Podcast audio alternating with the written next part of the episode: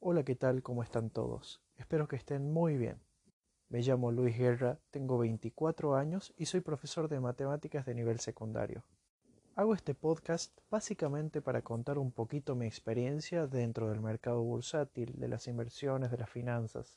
Aclaro desde ya que no soy ningún experto en el tema, así que yo no estoy calificado para decir qué acciones tienen que comprar, vender o cómo tienen que proceder dentro de este mundo.